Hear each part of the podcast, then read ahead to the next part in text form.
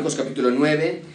Estamos continuando en esta serie, el Mesías, o serie Mesías acerca del Señor Jesucristo y la vida por la tierra. Estamos ya a la mitad. Me calculo otros seis meses, siete meses tal vez para poder terminar Marcos y después vamos a tener otra serie que va a ser muy emocionante también. Vamos a dar lectura a los versículos 2, por favor, en adelante. Marcos capítulo 9, versículo 2. Ustedes pueden leer algunos versículos, pongan atención por favor con sus vistas. Dice la palabra de Dios seis días después.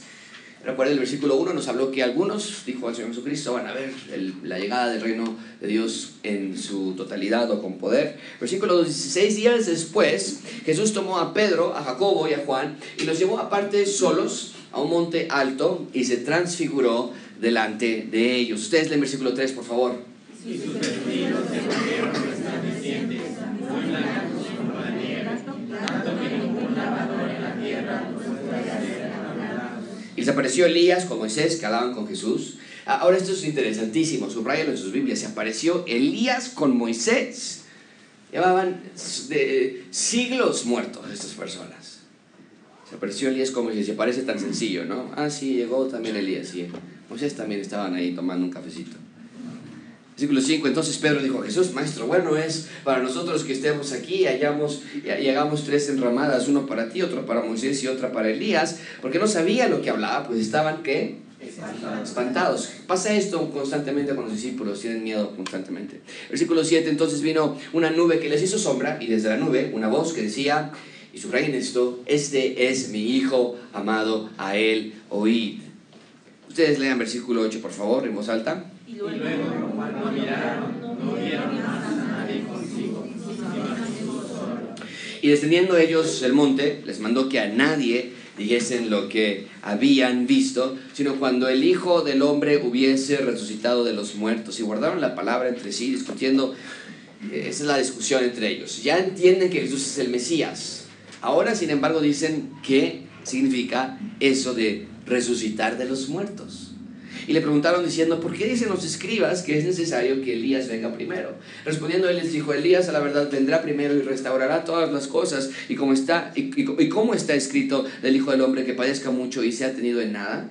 Pero os digo que Elías ya vino y le hicieron, hicieron todo lo que quisieron con él, como está escrito de él. Vamos a orar, vamos a pedir a Dios sabiduría para este texto. Es un texto muy teológico, hay muchísima información que cubrir, pero eh, en esa eh, información que vamos a cubrir hay muchísima aplicación para nosotros. Así que yo te ruego que le pidas a Dios, es, esta es la, oración que yo te pido que tú, que tú hagas esta mañana. Señor, si, si realmente Él era el Hijo de Dios y la orden de Dios fue a Él oigan, entonces la oración debe ser, Señor, ayúdame a oír las palabras del Señor Jesucristo yo también ayúdame a obedecer. Eh, que esa sea tu oración esta, esta mañana. Juntos oramos, por favor, cada quien en su lugar y junto conmigo. Señor, te damos gracias por ese texto que tenemos frente a nosotros esta mañana, un texto altamente importante para el cumplimiento de las profecías, muy lleno, muy rico en información, en doctrina. Pero Señor, no queremos pasar por alto que esto es alimento para nuestras almas, alimento para nosotros. Y si lo ignoramos, si lo relegamos a una segunda posición, si pensamos que esto no es verdad, o que simplemente no tiene importancia, Señor, estamos haciendo una injusticia contra ti. Ayúdanos, Señor, entonces a doblar nuestros corazones, a ser sensibles a tu palabra, que, Señor, pongamos atención, que no nos distraigamos, que no pensemos en otras cosas, sino que por los siguientes minutos estemos totalmente enfocados en que tú nos hables a nosotros y esta mañana tú nos estás diciendo, Él es mi Hijo amado, óiganlo, obedézcanlo, síganlo. Ya nos dijo eso la semana antepasada el Señor Jesucristo. Si alguien quiere andar en pos de mí, tome su cruz, nieguese a sí mismo, sígame. Y hoy nos está diciendo Dios, una voz del cielo, escúchenlo. Más vale que lo escuchen. Así que ayúdanos, Señor, a tener esa actitud cuando venimos a la iglesia a escuchar la palabra de Dios. No a oír nada más, con oídos olvidadizos, con mentes olvidadizas, sino que seamos hacedores de la palabra. En nombre de Cristo Jesús. Amén. Fue el 9 de enero de 2017, o perdón, de 2007, un día histórico para la industria de la tecnología. El mensaje fue claro esta mañana, incluso si hoy vuelves a revisar el sitio de internet acerca de ese día, ese es 9 de enero de 2007, el, el título, el la, la eh, mensaje era claro y continúa siéndolo claro hasta hoy. Apple reinventa el teléfono. Nadie sabía cómo, nadie sabía por qué. El mundo de la comunicación en ese entonces tenía un rey, era el BlackBerry y no sabrían que habría algo mejor, no sabrían que había un nuevo competidor que iba a devastar a BlackBerry hasta desaparecerlos por completo y que iba a ser de Apple la compañía más rica del mundo. El iPhone fue presentado ese día por el carismático Steve Jobs, este revolucionario dispositivo, hacía algo que ningún otro dispositivo había logrado hasta ese momento, que era que la interfase del teléfono fuera sencilla de ocupar con los dedos de tu mano. El BlackBerry tenía las, las teclas bajitas, chiquititas hasta abajo y tenías que estar apretando las teclas allí. El navegar en Internet con este dispositivo no nada más iba a ser sencillo, iba a ser atractivo. Nadie sabía cómo se iba a ver, nadie sabía cómo iba a funcionar, nadie sabía cuánto iba a costar, cuánto iba a pesar, qué tan grande qué tan rápido, qué, qué tal la calidad de la cámara. E, ese día nadie sabía nada del iPhone porque nadie antes había visto un iPhone, pero sabían que sería un producto que cambiaría el rumbo de la historia. Y en un sentido similar, el texto que tenemos frente a nosotros es la revelación de algo que nunca antes se había visto jamás. Nunca en algún lugar de la Biblia ah, tenemos algo como sucede en este texto, que la segunda persona de la Trinidad se revele en su gloria al ser humano. Tenemos ocasiones en el Antiguo Testamento en las que Dios se revela parcialmente al hombre. Tenemos ocasiones en las que Cristo aparece antes de su encarnación. Pero nada más en este pasaje de toda la Biblia tenemos a Dios encarnado, Dios Hijo, revelándose al hombre en su gloria plena, con Dios Padre apareciendo en el mismo momento, en el mismo lugar, hablando de los cielos en forma de una nube. Eh, eh, amigos, esto es toda una escena lo que tenemos en este texto.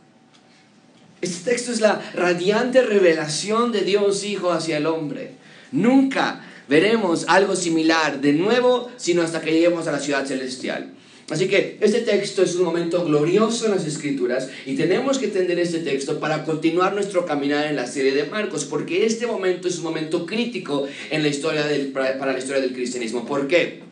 Porque este texto va a conectarse con el Antiguo Testamento para que entendamos que la Biblia es una historia de la narración, con una narración central. Este texto nos va a ayudar a entender cuál es esa narración central. La Biblia no es una serie de libros compilados juntos aventados en una sola colección que no tiene ni principio ni final. La Biblia tiene un solo tema central que es la redención de la criatura y de la creación en Cristo. Y con redención, la palabra redención me refiero a restaurar aquello que había sido totalmente destruido. Eh, la Biblia entonces es la historia de la redención y de la criatura. De eso se trata la Biblia. El problema comenzó en Génesis y estamos ahora en Marcos capítulo 9 y el texto nos indica que, que, las circunstancias se han ido agravando a lo largo de la historia, desde Génesis hasta Marcos. El ser humano está separado de Dios, está alejado de Dios, está muerto sus delitos y pecados y está en enemistad con Dios. Necesitan de un redentor, necesitan de alguien que venga a restaurarlos a su diseño original y desde luego ese es Cristo. La creación necesita restauración por igual. Terremotos hoy día causan miles de muertes. No es normal que las placas tectónicas sean tan inestables. Animales mueren. No es normal que los animales se coman los unos a los otros en, maneras tan sangrientas y brutales.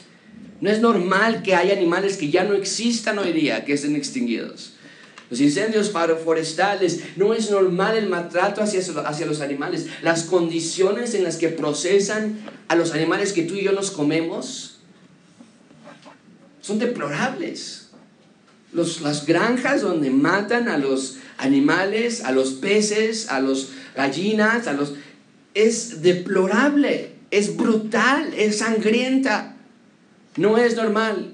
El calentamiento global las inundaciones, los tsunamis, los huracanes nos recuerdan que estamos en un planeta caído y en una pronunciada decadencia. Entonces, Cristo viene a la tierra para restaurarlo todo, para poner todo en orden, pero el problema es que la mayoría no lo cree.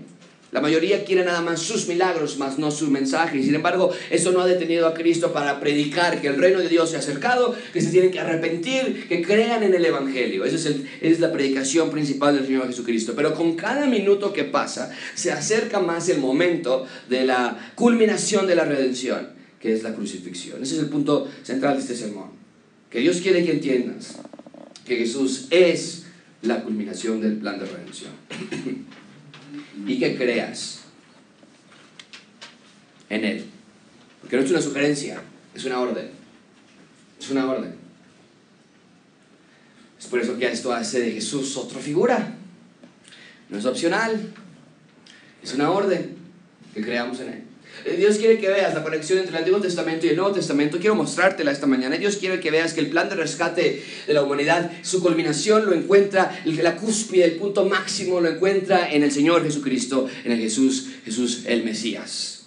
Nada más como manera de repaso hemos visto la revelación de Dios hacia Pedro, que Cristo es el Mesías, el Hijo de Dios viviente. Por fin lo entienden los discípulos, pero hace un par de semanas vimos que Cristo les comenzó a enseñar una nueva clase. ¿Cuál era la nueva clase? Que era necesario que Cristo padeciera, que sufriera, que muriera y que resucitara. Era el plan de rescate y vimos que Pedro y sus amigos no estaban a gusto con esa idea. Dijimos incluso que estaban molestos con Cristo porque para ellos Cristo estaba tirando la toalla ya y estaba dándose derrotado, pero tenía que suceder así y no nada más eso, sino que la semana pasada vimos incluso que los que quisieran seguir a Cristo, ellos mismos tenían que estar dispuestos a sufrir e incluso hasta morir por el Evangelio. Cristo dice, yo voy a ir a, hacer, a sufrir y a, resucitar, a morir y a resucitar.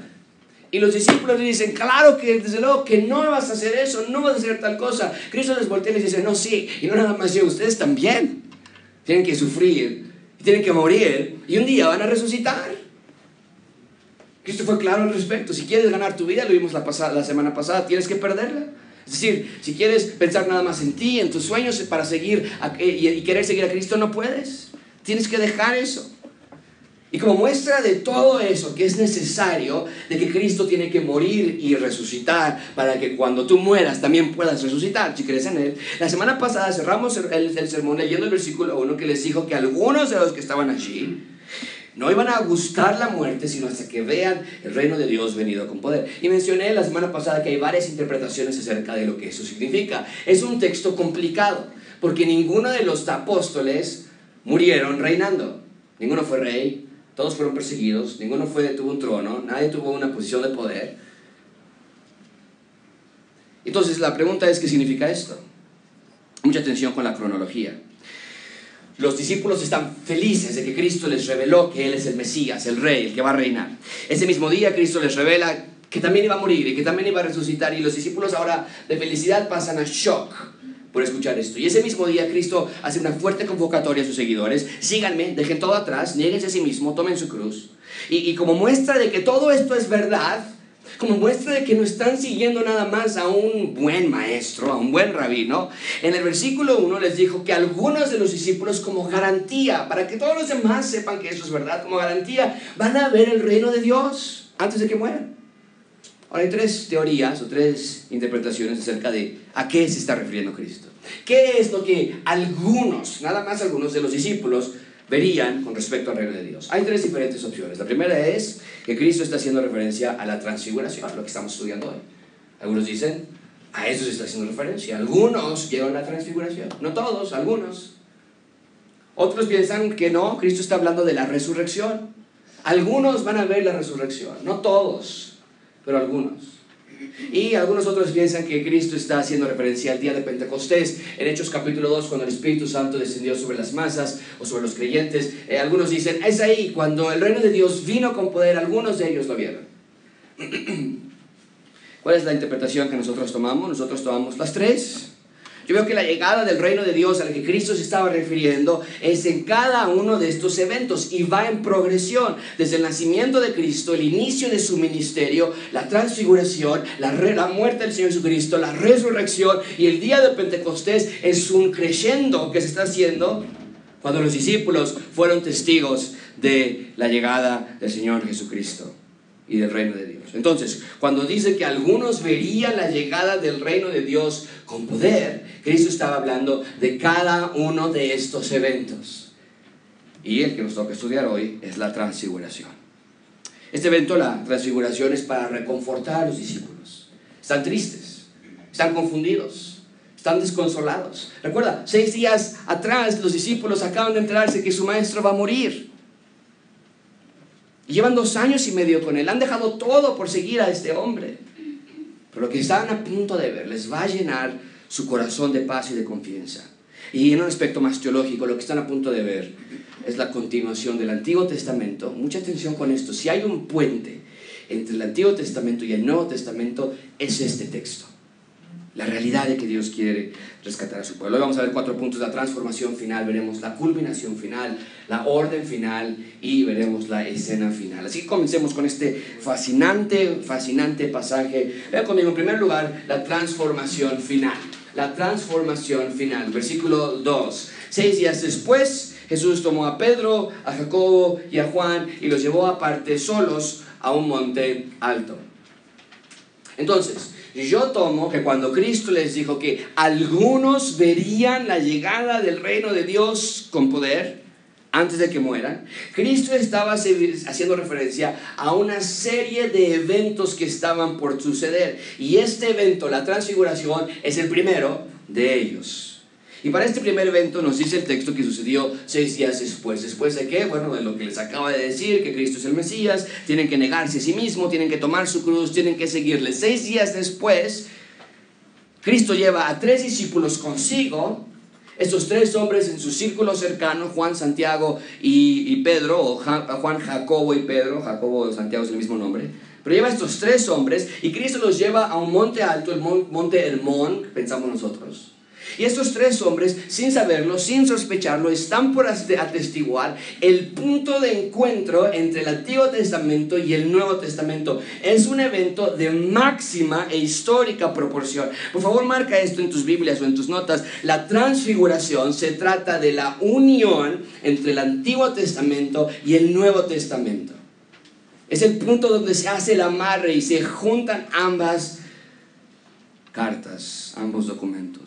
Se trata de demostrar que el Dios del Antiguo Testamento, la transfiguración me refiero, el Dios del Antiguo Testamento es el mismo del Nuevo Testamento. Se trata de demostrar que el, que el plan siempre ha sido el mismo, rescatar. Márcalo eso, por favor. El plan de Dios siempre ha sido rescatar.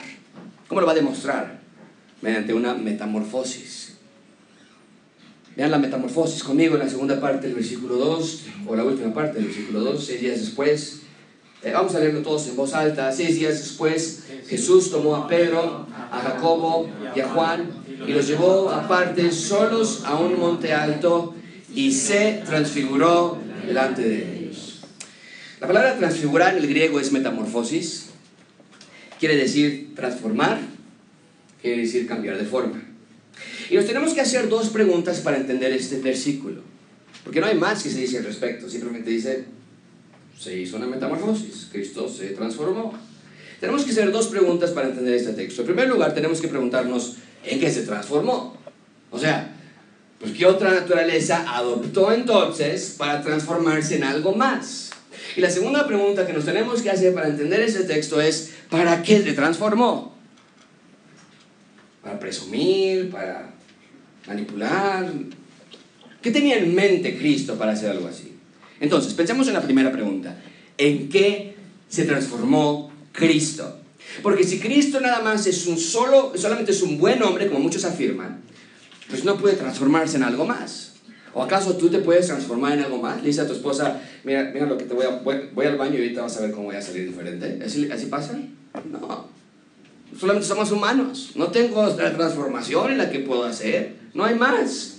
Pero Cristo no es así. Y Pablo nos ayuda a entender a qué se refiere con la transfiguración. En Filipenses 2, 5 al 6, Pablo escribe lo siguiente, haya pues en vosotros este sentir que hubo también en Cristo Jesús, el cual, siendo en forma de Dios, oh, tenemos aquí forma.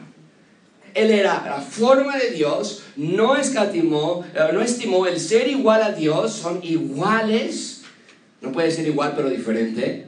Es Dios, la segunda persona de la Trinidad, Dios es Dios, Jesús es Dios, es igual a Dios, pero no estimó que es igual a Dios para aferrarse de esa forma, sino que se despojó a sí mismo tomando una segunda forma. ahora tomó una segunda forma a su naturaleza ya de vida y es la forma de qué? De siervo. De hecho, no como los hombres iguales a los hombres, a diferencia que nos dice que Cristo es igual a Dios, aquí nos dice que Cristo ahora es semejante a los hombres. No igual, semejante. Y estando en la condición de hombre, se humilló a sí mismo, haciéndose obediente hasta la muerte y muerte de cruz. Entonces, tenemos que Cristo posee la forma de Dios porque es igual a Dios. Pero Pablo agrega que Cristo se despojó a sí mismo para agregar una segunda naturaleza o una segunda forma. ¿Cuál forma tomó Cristo? Pues la de un siervo, la de un ser humano se hizo semejante a nosotros, nos dice Pablo. Y se humilló y murió en la cruz y lo hizo en una cruz. Y por cierto lo acaba de anunciar que a sus discípulos hace seis días que iba a morir en una cruz. Bien, pero el punto entonces es que, Dios dijo, tomó una segunda naturaleza cuando se encarnó, se hizo hombre y ahora tiene dos naturalezas, la divina y la naturaleza humana. Y en nuestro pasaje dice que frente a sus discípulos se transformó, es decir, Cristo se transformó de su naturaleza humana a regresar por unos cuantos minutos a su naturaleza divina. Este es el punto, amigos. Cristo es Dios encarnado, ya lo demostró mediante su predicación, ya lo demostró mediante su autoridad, mediante su poder, mediante su voz. Ahora Cristo lo va a demostrar físicamente. Ok, si mi predicación no fue suficiente, si mis milagros no fueron suficientes, si mi voz y mi autoridad no fue suficiente, ve quién soy yo entonces. Lo va a demostrar físicamente. ¿Por qué físicamente? Versículo 3 lo dice sus vestidos se volvieron resplandecientes. Muy qué? Como la nieve, tanto que ningún lavador en la tierra los puede hacer tan blancos. ¿Qué maestro limpio? Ni que nada, dice Marcos.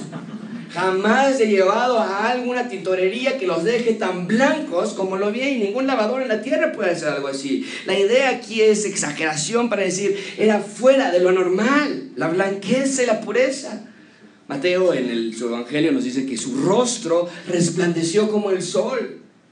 Esto es la gloria de Dios. Eso es lo que Cristo estaba demostrándoles. Yo soy Dios. Mis palabras, mis hechos, mis milagros, mi autoridad no eran algo improvisado, era totalmente divino. Ahora, esta descripción de Dios, véala bien en la pantalla, véala bien en tu, en tu Biblia, de sus vestidos resplandecientes, blancos como la nieve y demás, no es la primera vez que la encontramos en las Escrituras. Ve tú mismo ¿Cuál es la revelación de Cristo en las Escrituras? Daniel capítulo 7. Daniel, ya lo estudiamos en la serie de Daniel, lo hicimos aquí ya varias semanas, meses. Pero nos da una descripción y dime tú si no se compara o no se asemeja con la de Marcos capítulo 9. Es lo que dice Daniel. Estuve morando, mirando hasta que fueron puestos tronos y se sentó un anciano de días cuyo vestido era blanco como la nieve y el pelo de su cabeza como lana limpia, su trono llama de fuego y las ruedas del mismo fuego ardiente. Juan nos dice una descripción muy similar en Apocalipsis 1, 13 y 14. En medio de los siete candeleros, eh, uno semejante al Hijo del Hombre, vestido de una ropa que llegaba hasta los pies, ceñido por el pecho con un cinto de oro, su cabeza y sus cabellos eran blancos como blanca lana, como nieve, sus ojos como llama de fuego Vemos esta descripción de Cristo que se repite vez tras vez, Antiguo Testamento y Nuevo Testamento, y nos damos cuenta que el anciano de días de Daniel, que el Hijo del Hombre de Daniel capítulo 7, que el Mesías y el Cordero de Marcos capítulo 8 estaban frente a los discípulos ahora en todo su esplendor. Eso es gigantesco. Finalmente, el reino de Dios había llegado. Finalmente Dios había llegado a rescatarlos y restaurar todo. Y pronto, muy pronto, no más muerte, no más dolor, no más enfermedad, no más Satanás, no más animales muriendo, no más eh, creación destruyéndonos a nosotros. Total, total restauración. Y sabes que muchísima atención con esto. Porque aunque nosotros no estuvimos en ese monte esa mañana, mediante las escrituras, al leer este texto tú y yo, podemos observar la misma gloria. Amigo, y mucha atención con esto, esta es la parte aplicativa para ti. Tú tienes la misma oportunidad de observar fijamente, como la misma que tuvieron los discípulos. Y dices, no, José, no, no, no podemos, ya no, yo no veo a Cristo de esa manera, pero tienes la misma oportunidad de observar fijamente la gloria de Cristo que se te revela a ti. Ese día les tocó a ellos tres en el monte, pero tú tienes la misma oportunidad. ¿Y sabes qué pasa cuando fijamente observas la gloria de Dios? Cuando haces eso te transforma. Amigo, yo quiero ser transformado por esta gloria. Yo quiero ser cambiado. Pedro, ahorita vamos a estudiarlo, pero cuando Pedro terminó de ver esto, dijo, este, oye, y si ponemos unas mesas y nos quedamos aquí más tiempo, porque eso está impresionante. Hay algo que transforma y toca el corazón de las personas, y eso puede ser también para ti y para mí. Yo también quiero ser cambiado. Por eso cuando Pablo nos dice lo siguiente, 2 Corintios, nos debe llamar la atención y decir, oye, espérame, esto es lo mismo de Marcos capítulo 9. Pablo lo dice así, por tanto, nosotros todos mirando a cara descubierta como un espejo, ¿qué estamos mirando? Como con cara descubierta, ¿qué? Es la misma gloria de Marcos capítulo 9. Lo podemos hacer. Cuando hacemos eso, entonces podemos ser transformados de gloria en gloria, en gloria, en gloria y ser transformados a la misma imagen, a la misma forma que Cristo. Por la vida del Espíritu del Señor. Gracias abundante. Déjame decirte esto. Es hora de tu metamorfosis. ¿Te das cuenta de lo que tenemos en este texto? Cuando miramos fija y detenidamente las escrituras, podemos observar la gloria de Cristo. Y entonces somos, a nosotros nos toca ahora, podemos ser transfigurados o podemos ser transformados de un nivel a un siguiente nivel, a un siguiente nivel, a un siguiente nivel, hasta que comencemos a parecernos más y más a la imagen de Cristo. Tienes la misma oportunidad tú cuando lees Marcos que los discípulos vieron la gloria de Cristo, y cierras la Biblia y dices, qué padre, imagínate haber estado allí y guardas tu Biblia y te vas en tus días como si nada pasara. Entonces te voy a decir una cosa, realmente no piensas que era padre lo que les pasó a los discípulos. Porque si tantito quisiéramos ver lo que ellos vieron, veríamos la gloria de las escrituras y con cara descubierta seríamos transformados de gloria en gloria cada semana. En ese sentido, amigo, yo no sé tú, pero en ese sentido yo ya tuve suficiente de parecerme a mí. Ya tuve suficiente de parecerme a Adán. Ya tuve suficiente de parecerme a Abraham, a David. Ahora quiero parecerme a alguien más. Ahora quiero parecerme a Cristo. Y la única manera en la que yo puedo experimentar esa transfiguración, esa transformación en mi vida personal es al mirar atentamente las escrituras, al leerlas, al meditarlas, al memorizarlas, al entenderlas. Entonces, y solo entonces, tendré yo una transformación. ¿No quieres eso tú también? Cristo les mostró su gloria en ese día, en ese monte. ¡Wow! Nosotros decimos, ¡qué experiencia! Pero Él lo sigue haciendo hoy día, te sigue mostrando su hermosa gloria. Y la mejor parte es que ahora te invita a que tú seas parte de esa metamorfosis al hacer posible que tú también seas cambiado. Wow, qué clase de pasaje tenemos aquí. Bien, entonces respondemos la primera pregunta, ¿en qué se transformó Cristo? Se transformó en la imagen de Dios, se transformó en la gloria de Dios. Pero tenemos que responder la siguiente pregunta, ¿para qué lo hizo? Y para hacer eso tenemos que ir a nuestro segundo punto. Vamos en segundo lugar a ver la culminación final la culminación final es aquí que podremos ver para qué lo hizo. Esto es interesantísimo, interesantísimo. A mí, bueno, versículo 4, ven esto. Y les apareció Elías como Moisés, que hablaban con Jesús.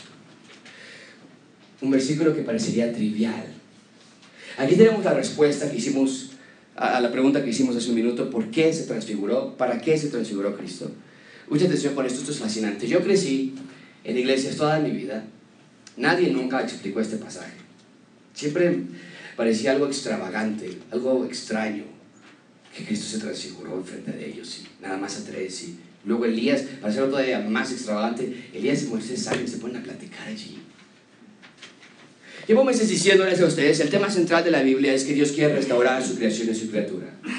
Es lo que Cristo nos está demostrando con milagros, con autoridad, que el reino de Dios ha llegado, la restauración es inminente, ya comenzó, el reino ya es aquí, el reino ya es ahora, pero aún estamos esperando en la plena restauración del reino de Dios. Bien, mantengan eso en su mente por un minuto nada más. Y también tenemos a Cristo ya aquí, hace seis días se les reveló, yo soy el Mesías, también soy el Cordero Pascual, eh, yo soy el que reina, pero también es el que tengo que morir y voy a resucitar. Y, tenemos esto ya. Bien, ahora en este pasaje se transforma en su gloria divina y se muestra a sus tres discípulos. Y nos dice el texto que los tres discípulos ahora están parados junto con Jesús, con él subió en el monte, pero con dos invitados más, Elías y Moisés. Elías y Moisés se ponen a platicar con el Señor Jesucristo y la, la idea es oye, ¿pero qué no estaban muertos? ¿Dónde estamos? ¿Qué, está pasando? ¿Es, ¿Esto es viaje al pasado o viaje al futuro? ¿Qué es, ¿Dónde estamos en este momento? Es una cena como ninguna otra. ¿Qué está pasando aquí? ¿Qué tenemos aquí? Mucha atención. Yo veo dos razones muy importantes de para qué se transfiguró Cristo o por qué se transfiguró Cristo. Yo veo que la razón por la que lo hizo es, en primer lugar, para mostrar la unión entre el Antiguo Testamento y el Nuevo Testamento. Vuelvo a insistir, este es el punto donde se va a amarrar el nudo, este es el puente que se va a construir de pasarnos del Antiguo Testamento al Nuevo Testamento. Y en segundo lugar, yo veo que la razón por la que Cristo se transfiguró es para mostrar que la culminación del plan de redención es el mismo, es Cristo. Déjame explicar cada uno. Primero, Dios está mostrando la unión del Antiguo Testamento con el Nuevo Testamento. Bien, tenemos a, Moisés, tenemos a quién más está con Cristo? Elías, muy bien. Eso es increíble porque son dos figuras de mucha importancia en el Antiguo Testamento. Marca esto en tus Biblias. Moisés fue el más grande profeta del Antiguo Testamento antes de Juan el Bautista, por supuesto. Pero Moisés fue el más grande profeta del Antiguo Testamento.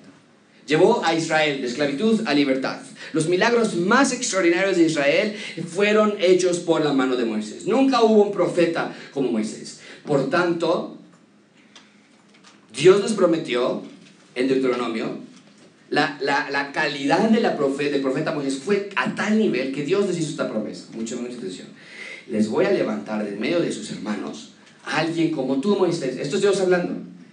Y voy a poner mis palabras en su boca y él les hablará todo lo que yo les mandaré.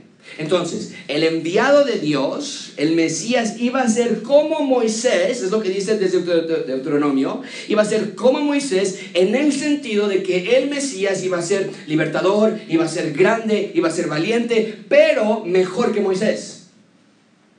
Porque por muy grande que Moisés haya sido, él ni siquiera pudo entrar a la tierra prometida porque desobedeció. Cuando Moisés murió, mucha atención con esto, marca esto en tus Biblias, cuando Moisés murió, Dios mismo enterró su cuerpo. Nadie sabe dónde fue enterrado Moisés, solamente Dios. Muy interesante. Entonces, no es casualidad que Moisés esté en este acto tan espectacular. Pero no nada más estaba allí Moisés, pregunté hace un minuto, también estaba con Moisés y con Jesucristo. ¿Quién más?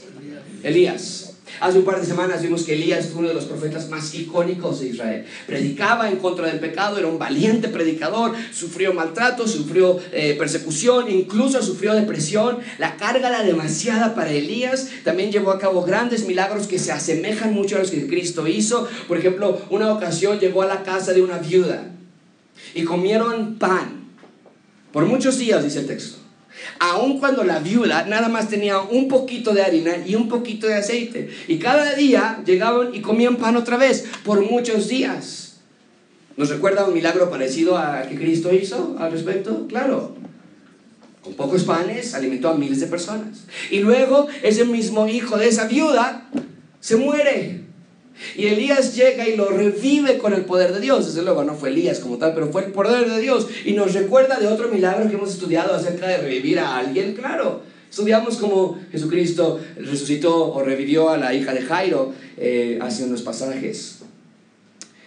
Entonces veo similitudes en estos dos hombres, Moisés y Elías. Y muy interesante esto, Elías no probó la muerte. Moisés fue enterrado por Dios, nadie sabe dónde, dónde murió, dónde fue enterrado. Y Elías ni siquiera murió, Dios se lo llevó. Su cuerpo como tal nunca murió.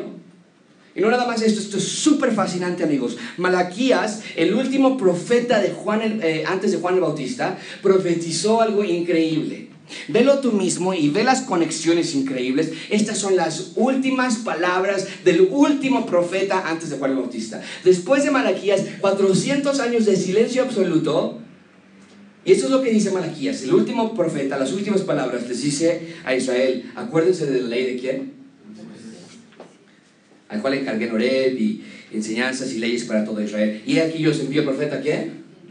Ok, tienes a Moisés y tienes a Elías como la última profecía del último profeta antes de que Jesús llegara. Esto es increíble. Malaquías está diciendo a Israel, Israel, mira, ya me voy a morir yo, eh, aguarden la ley de Moisés y mientras están tratando de obedecer la ley de Moisés, esperen a que Elías regrese porque Elías va a regresar y entonces cuando llegue Elías va a venir entonces el reino de Dios. Ellos pensaban, Elías va a regresar. ¿Cómo va a regresar? Y ahorita vamos a hacer la pregunta a los mismos discípulos. Pues, ¿No que iba a regresar Elías? Pensaban que era una reencarnación de Elías o. Pero el punto es que Malaquías pone a estos dos profetas, a Moisés y a Elías, hombro con hombro, en la misma profecía que dice, pongan atención a Moisés y esperen a Elías, porque el reino de Dios va a venir pronto. Estas tres figuras en este versículo de Malaquías. es increíble. Entonces, podemos ver por qué Moisés, Elías y Jesús están todos en la misma escena. Dios había prometido a uno como Moisés, Dios había prometido que Elías regresaría antes de la llegada del reino de Dios. Y la llegada del reino de Dios llegó con quién? ¿Con quién llegó la, llegada del reino de Dios? Con Jesús. A uno como Moisés, Elías, Jesús, el monte de la transfiguración. Esto es simplemente increíble.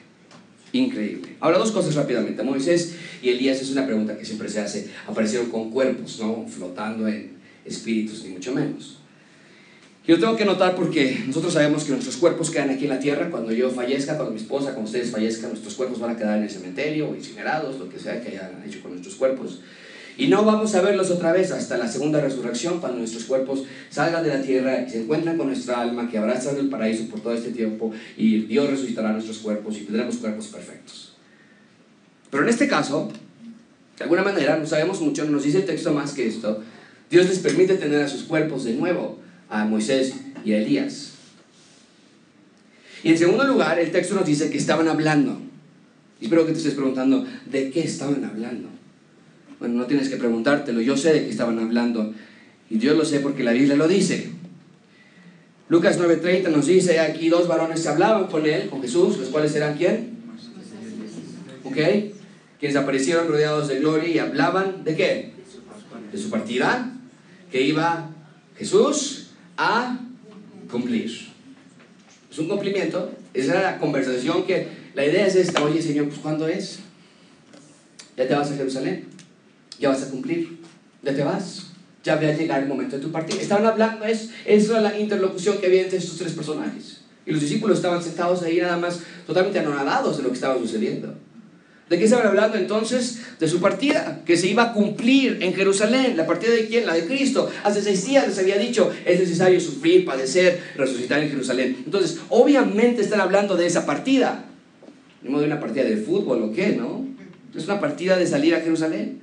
Es por eso que menciono, amigos, que este texto está conectando el Antiguo Testamento con el Nuevo Testamento, porque Dios pone mucha atención con esto. Dios pone a dos de las figuras más icónicas del Antiguo Testamento, Moisés y Elías, los pone juntos con el Mesías para hablar, para conversar acerca de la partida de Jesús. Esto quiere decir que tanto Elías como Moisés entendían de su partida.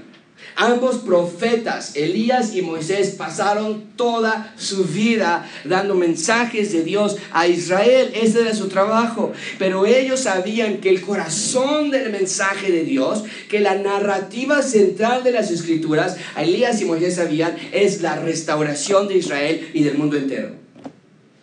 Con esto vemos que el Antiguo Testamento tiene clara fluidez con el Nuevo Testamento. No son dos mensajes distintos, no son dos mensajes diferentes. Moisés no se sorprendió como Pedro cuando hablaron de la partida. Elías no empezó a decir, a ver, espérenme chicos, ¿cómo que, cómo que partida? ¿Te, van a matar? ¿De qué se trata esto?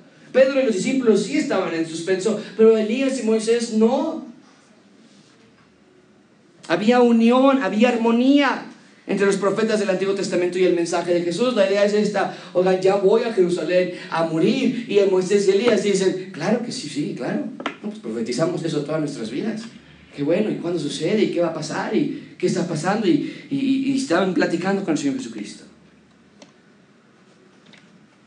En ese momento Pedro y Juan no entendían qué estaba pasando. Pero escucha lo que Pedro escribió años después de este evento. Segundo de Pedro 1.16 Dice, porque no les hemos dado a conocer el poder y la venida de nuestro Señor Jesucristo. Eso es increíble. No, no, Jesucristo les había prometido, algunos de ustedes verán la venida del reino de Dios en poder. capítulo 9, versículo 1, lo acabamos de leer. Y ahora Pedro, años después, escribe a la iglesia de Roma y les dice, no les hemos estado hablando de la venida del poder de Dios por medio de fábulas. No lo estamos inventando. Sino que lo estamos dándoselo a ustedes porque lo vimos. ¿A qué está haciendo referencia este texto? Está haciendo referencia a la transfiguración. Yo vi con nuestros propios ojos su majestad. Este evento marcó la vida de los discípulos para siempre. Gracias. La Biblia tiene unidad, tiene secuencia, tiene fluidez y el tema central de la Biblia es la redención de Dios para la criatura y para la creación. Bien, entonces estamos respondiendo por qué se transfiguró Cristo, dijimos, para mostrar unión entre el Nuevo Testamento y el Antiguo Testamento. ¿Cómo vemos esa unión? Pues que los profetas del Antiguo Testamento aparentemente están en total armonía con lo que Jesús les está enseñando, con lo que Jesús está hablando. Los profetas no se rascan la cabeza y dicen, oye, espérame, tú me hiciste pasar toda mi vida dando un mensaje diferente a este. ¿Cómo que el Mesías va a morir? No, Elías y Moisés dicen, claro que sí, lo entendemos perfectamente, hay armonía. Pero en segundo lugar, para mostrar la culminación del plan de redención, Jesucristo entonces se transfigura. Yo propongo que el plan de redención encuentra su máximo punto en Cristo. Cristo es la culminación del plan de restauración. Por eso se transfiguró Cristo, para mostrarnos que Jesús es la cúspide del plan de Dios. Las escrituras apuntan hacia este punto exclamativo que en Jesús hay restauración para la criatura y para la creación. ¿Cómo lo sé? Muy simple, muy simple. Mucha atención con esta frase. Vamos a leerla todos en voz alta. La ley y los profetas. Entonces, ponlo en, en mediano, por favor. Los dos. La ley y los profetas. Ahora, esta frase es muy común en las escrituras, amigos. Muy común. Pero en este pasaje toma un valor muy central. Esta frase, vamos a leerlo otra vez, está en la pantalla como la ley y los profetas, se repite en muchas ocasiones durante el ministerio del Señor Jesucristo. Velo tú, está en la pantalla, Juan 1.45. Felipe acaba de encontrar al Señor Jesucristo y le dice, Felipe halló a Natanael y le, dije, le dijo, hemos hallado a aquel de quien escribió Moisés en la ley y también los que... Lucas 19, 29. Y Abraham le dijo a Moisés y a los que profetas tienen, óiganos a ellos, Lucas 24, 27. Y comenzando desde Moisés y siguiendo por todos los que profetas, les declaraba en todas las escrituras lo que de él decían. Lucas 24, 44, es necesario que se cumpla todo lo que está escrito de mí en la ley de Moisés y en los profetas y en los salmos. Entonces, rápidamente vemos este binomio en, la, en el ministerio de Jesucristo. Moisés y los profetas. Constantemente Cristo está diciendo esto. Y siempre en los textos que les acabo de presentar y los que no les presenté, esta fórmula es la fórmula que nos revela Cristo. La idea es que la idea de todos los versículos que les acabo de leer es que si alguien lee cuidadosamente la ley de Moisés y alguien lee cuidadosamente los profetas, es decir, el Antiguo Testamento, entonces entenderían quién es Cristo. Esa es la idea. Y entonces, ahora en nuestro texto tenemos a Moisés allí que representa la ley, porque la ley fue dada por Dios, pero, pero fue Moisés quien la entregó. Y tenemos a Elías representando a todos los profetas.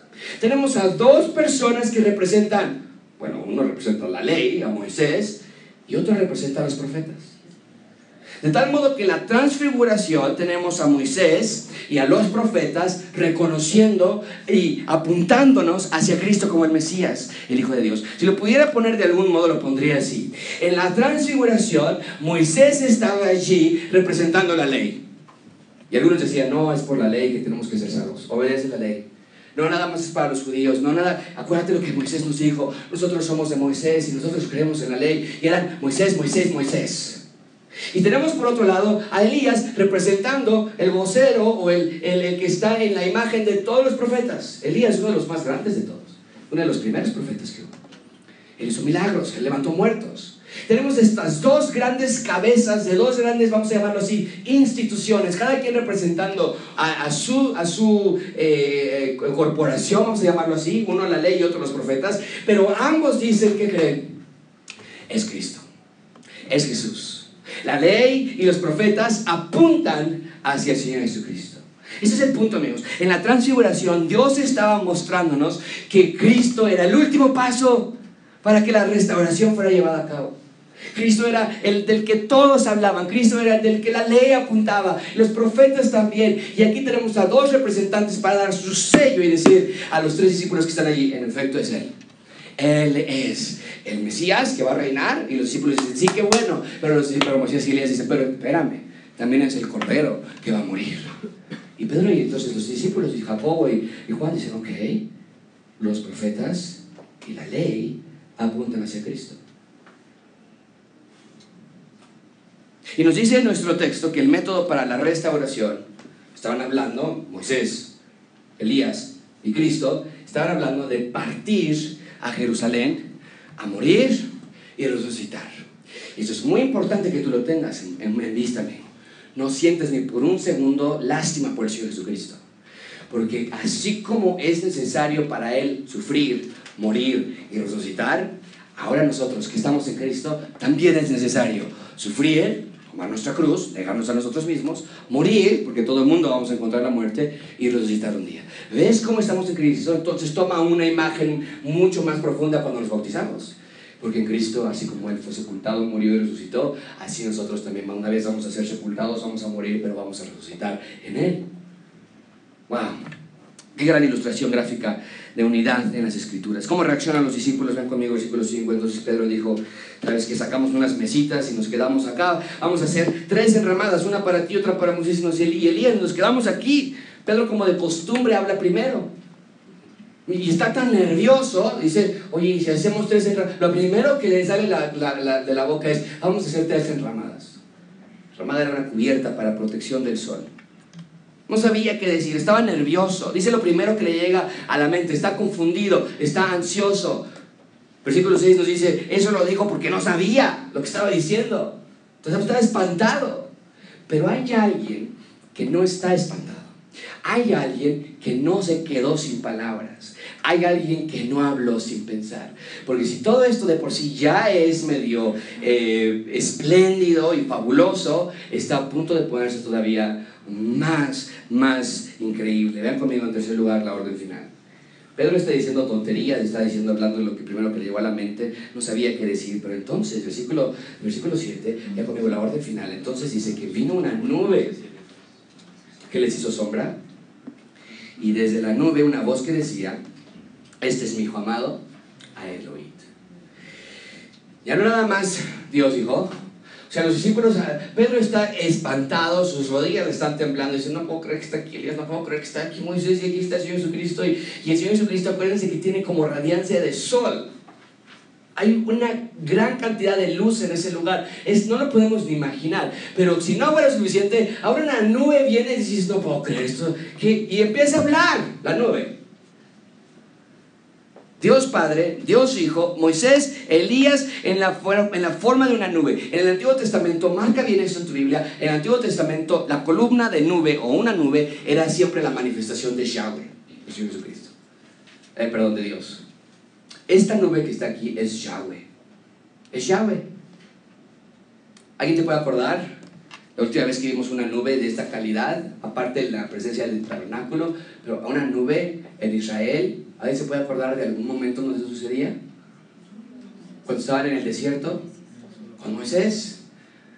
Una nube los tapaba y los protegía. Entonces lo que está pasando aquí es, está diciendo Dios, vamos a comenzar otra vez. En el desierto estaban a punto de llegar a la tierra prometida bueno, a punto, porque por 40 años se perdieron por su rebeldía, pero estaban a punto de llegar a la tierra prometida y la nube estaba sobre ellos todo el tiempo. Aquí es como un recomenzar. Vamos a otra vez, aquí va, va de nuez y esta, bien, va, esta vez va a ir bien, porque no depende de su obediencia, ahora de los humanos, ahora depende de la obediencia de Cristo. Aquí está la nube de nuevo, aquí está Moisés, aquí están los profetas, aquí está el nuevo Israel, representado con los tres discípulos. Esto es increíble, esto es, esto es el punto de nuevo donde el Antiguo Testamento se une con el Nuevo Testamento. Y regresa aquí con el verdadero Israel, Yahweh, y les va a dar una orden.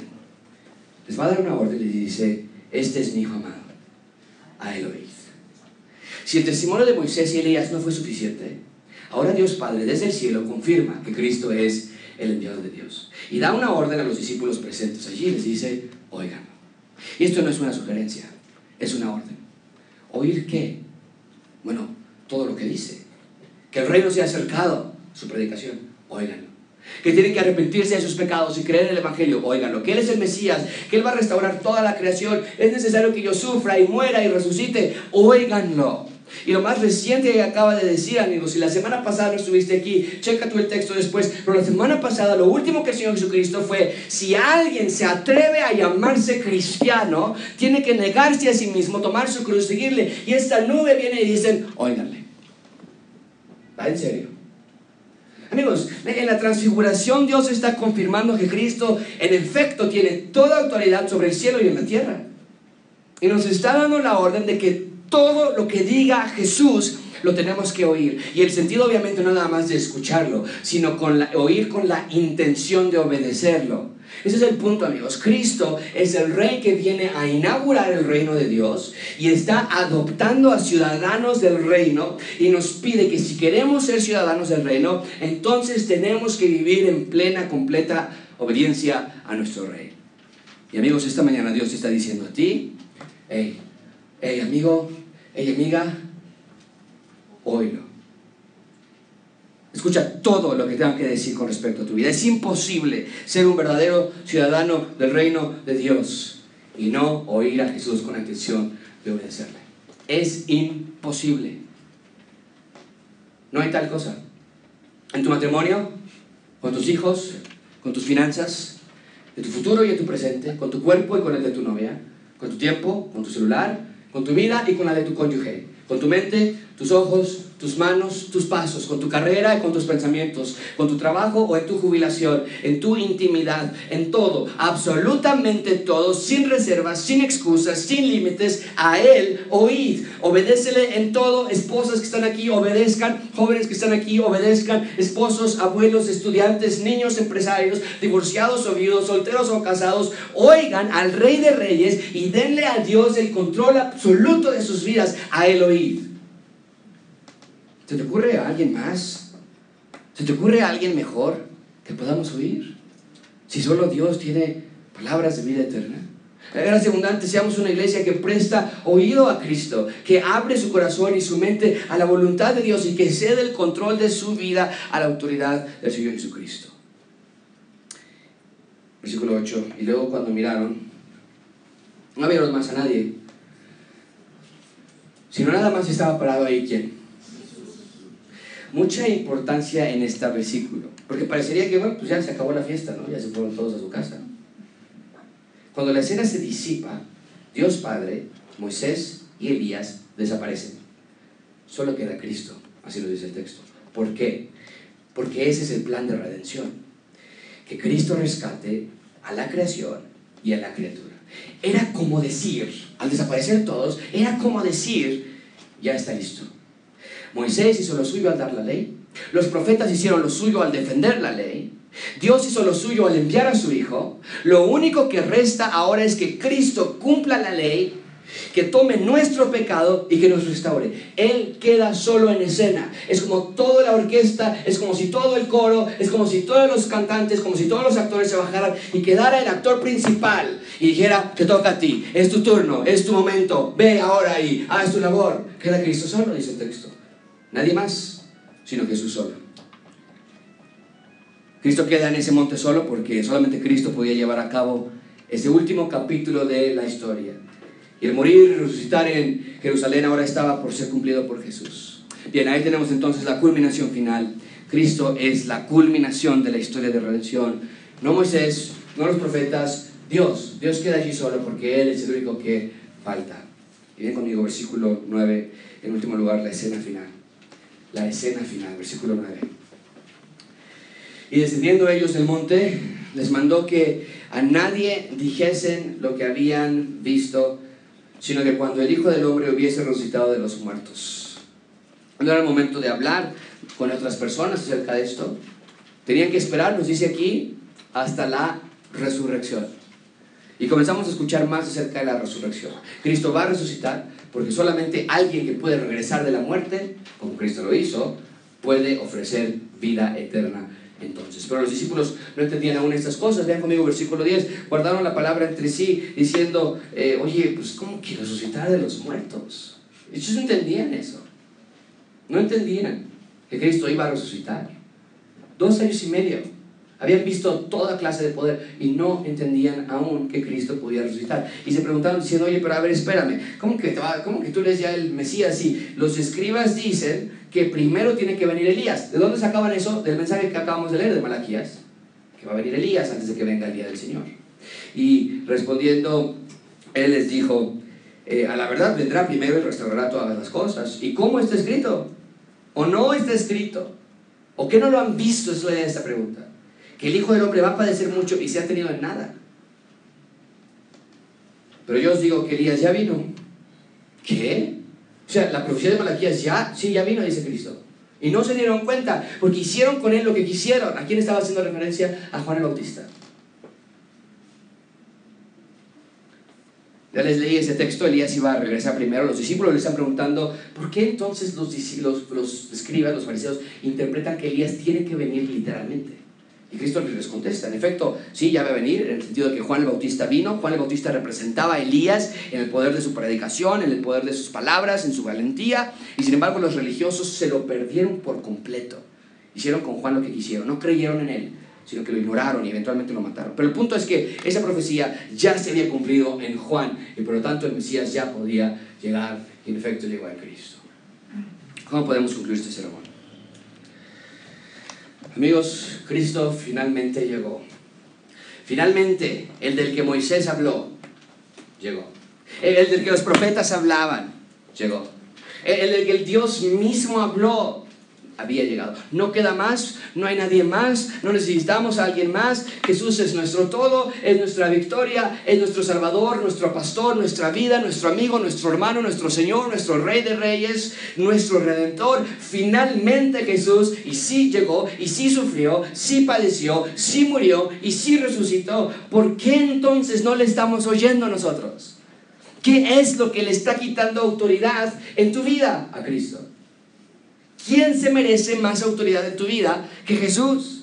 Finalmente las escrituras que habían sido escritas desde Génesis y empezando a escribir con un creyendo hasta llegar el Mesías, finalmente llegó a su máximo potencial, a la cúspide. Y yo quiero eso. Yo quiero a ese rey que va a restaurar todo. Yo no quiero más muerte y más enfermedad y más dolor y más pecado y mucho, y mucho menos quiero un lugar donde esté presente Satanás. Yo quiero el reino de Dios. Yo quiero ser ese ciudadano y espero que tú también. Hoy, di al Señor, en tu lugar, en tu corazón, que finalmente tú también te das cuenta que Cristo es el del que Moisés hablaba, que Cristo es el de que los profetas hablaban y que tú lo quieres oír. Porque esa es la orden que Dios te está dando hoy. Óyelo. Oremos, Señor, te damos después.